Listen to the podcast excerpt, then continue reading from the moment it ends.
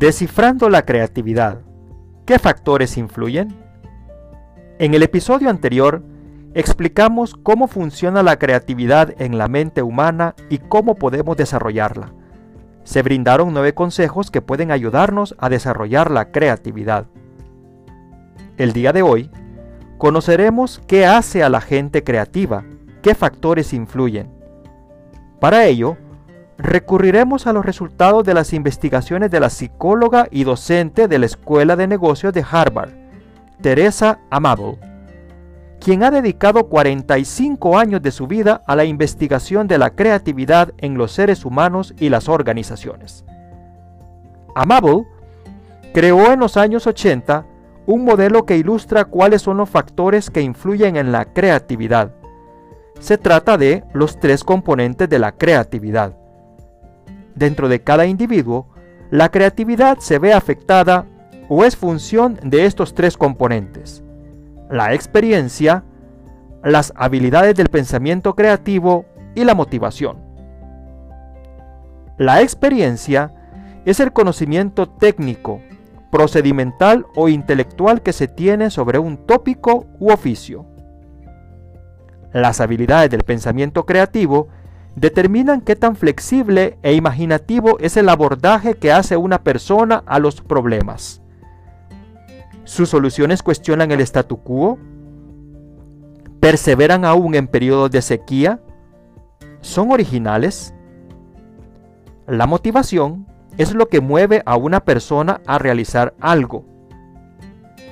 Una pasión interna para resolver problemas, se traduce en soluciones más creativas si la comparamos con aquella que espera recompensas externas como el dinero.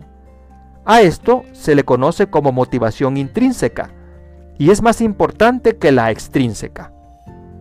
La confluencia de esos tres componentes determinan qué clase de creatividad logrará un individuo.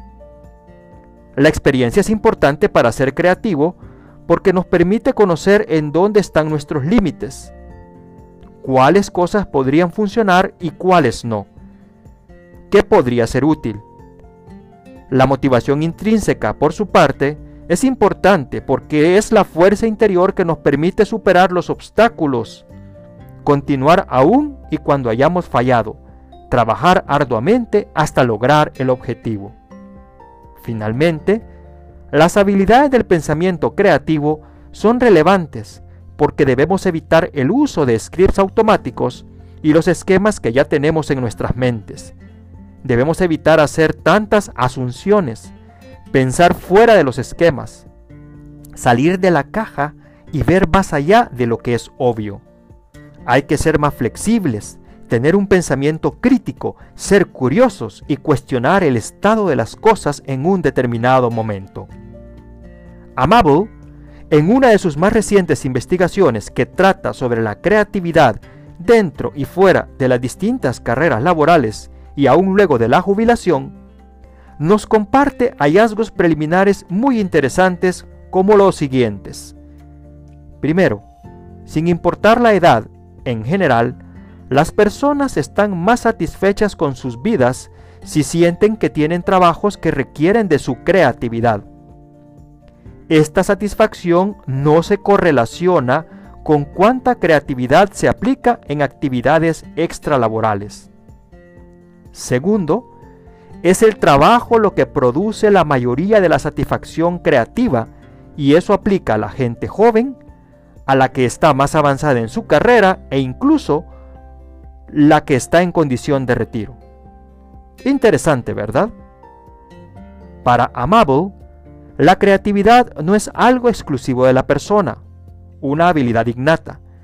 Es el resultado de la persona en interacción con su ambiente. Puede existir en niveles más comunes y no es algo exclusivo de los genios, ni de las artes, ni de las ciencias, y ciertamente no es exclusivo de los jóvenes. En uno de sus más recientes libros, The Progress Principle, el principio del progreso, Teresa Amable y Stephen Kramer nos ilustran por qué la creatividad es tan importante para la satisfacción personal. La creatividad no es necesariamente fácil y divertida. Usualmente es complicada, pero la gente obtiene enorme satisfacción luego de resolver un problema complejo de forma creativa o de inventar una idea nueva, aun y cuando el camino fue difícil. Otro motivo por el cual la creatividad es gratificante para los seres humanos es que ven muy satisfactorio tener que desafiarse y sacar a la luz sus mejores habilidades, incluso desarrollar nuevas para solucionar un problema. Finalmente, el trabajo creativo debido al intercambio de ideas puede permitir a las personas involucrarse con sus compañeros o colegas de una forma muy profunda y significativa, como cuando intentamos resolver en conjunto un acertijo, y eso brinda mucha satisfacción según las investigaciones realizadas por Amable y su equipo. Concluimos este episodio con unos consejos que Teresa Amable compartió en una entrevista concedida en mayo del 2019 en Madrid, España. Consejos para ser más creativos. Primero, es más fácil ser creativo en algo que sea activo y que ya disfrute haciendo.